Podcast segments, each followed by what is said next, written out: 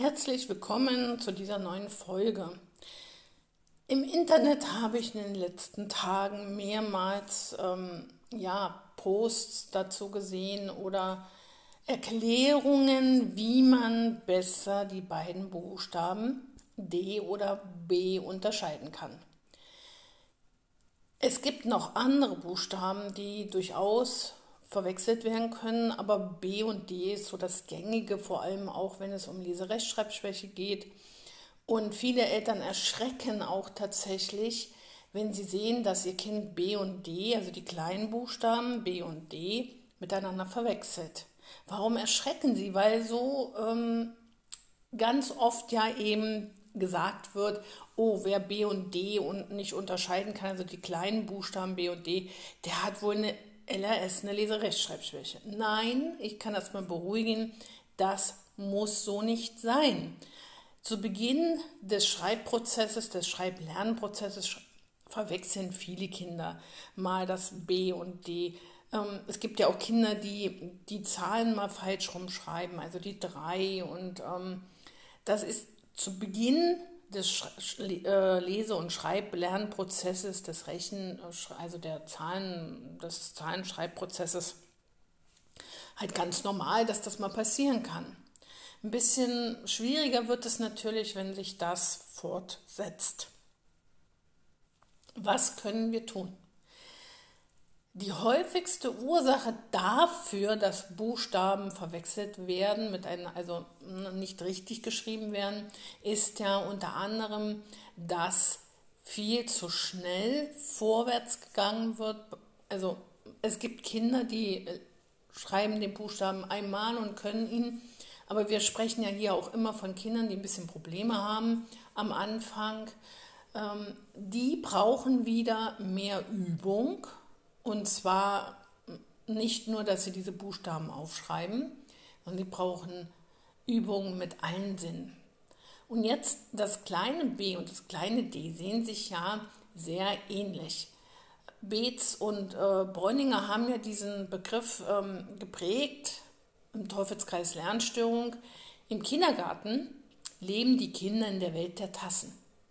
Das heißt, die Tassen egal wie rum sie stehen, auf, auf dem Kopf, ob rechts oder links äh, herum, also mit dem Henkel, sind immer Tassen. Ja, das, da gibt es keinen Unterschied. Eine Tasse bleibt Tasse. Aber wenn wir jetzt die beiden Buchstaben, kleine b und das kleine d nehmen, dann sehen wir, dass äh, sich hier die Buchstaben in ihrer Bedeutung verändern. Also ein B, wenn wir das falsch rumschreiben, wird es zu einem D. Ja? Oder wenn wir das nochmal anders rumschreiben, also auf den Kopf stellen, wird es ein P oder ein Q. Hier sind also schon ähm, Fähigkeiten notwendig, ähm, Differenzierung notwendig, die erst ein Schulkind richtig ähm, ja, kann. Ne? Die man auch von einem Schulkind erst verlangen kann und dann eben auch noch nicht von allen. Manche haben ja Entwicklungsverzögerungen, die können am Anfang also auch damit Probleme haben. Leider werden dann auch oft noch die Buchstaben B und D zu schnell hintereinander eingeführt. Und da geht es ja wieder um die Ähnlichkeitshemmung. Ne? Da habe ich ja auch einen ganzen, eine ganze Podcast-Folge dazu ähm, aufgesprochen. Und Sie sehen, ich komme immer wieder zu dieser Ähnlichkeitshemmung zurück.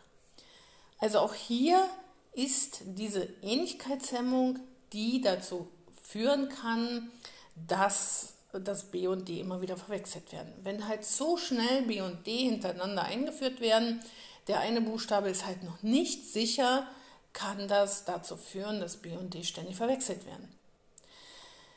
Das ist aber vor allem für die Druckbuchstaben zu sagen.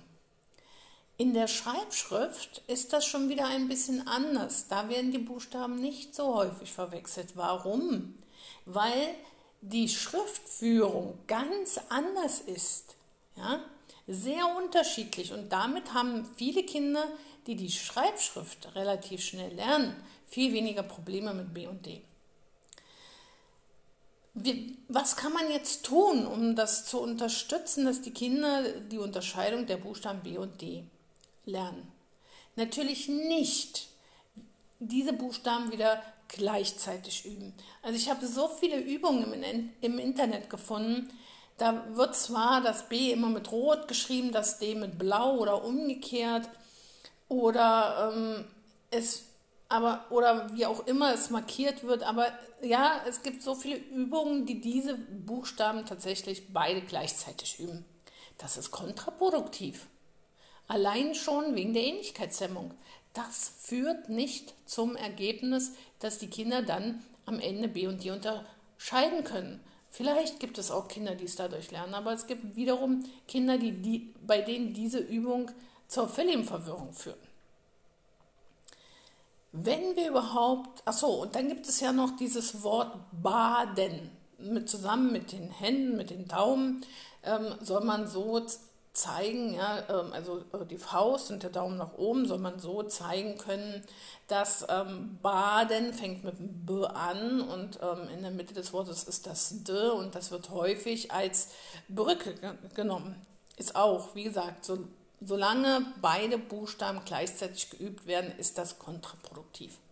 Das Beste ist wirklich nur einen Buchstaben so lange zu üben und ich übe meistens das B, das B mit den Kindern und dann üben wir das so lange, bis das sitzt, weil das D ja sich dann von alleine ergibt. Das ist genau wie mit den äh, rechts und links, ne? rechte Hand, linke Hand üben. Niemals beides gleichzeitig üben, das habe ich ja auch schon erklärt.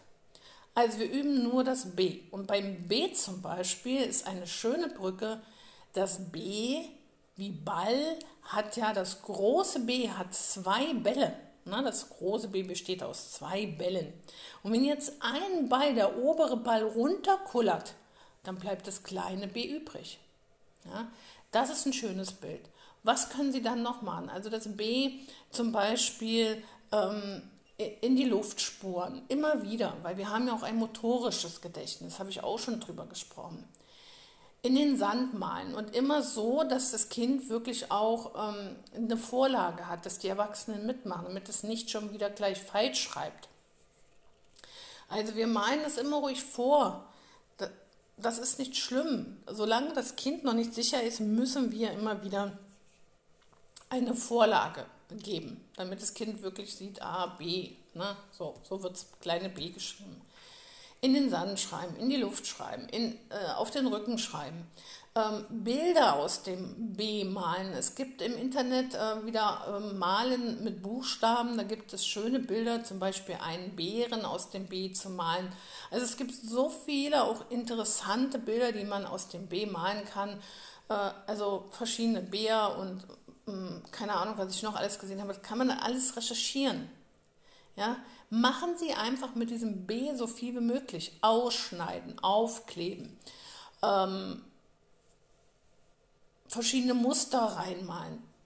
So lange verschiedene Übungen machen mit dem B, bis das wirklich sitzt. Und dann erst, wenn man sicher ist, jetzt kann das Kind das kleine B richtig schreiben, dann kann man auch ähm, Wörter anbieten, die eben ein B oder ein D haben oder beides gleichzeitig. Ja? Also das ist ganz wichtig, einen Buchstaben so lange üben, bis alles, bis der sitzt und dann erst zum nächsten übergehen. Ja, das war meine Empfehlung und ich hoffe, dass die Ihnen hilft. Herz, Herz, also alles Gute.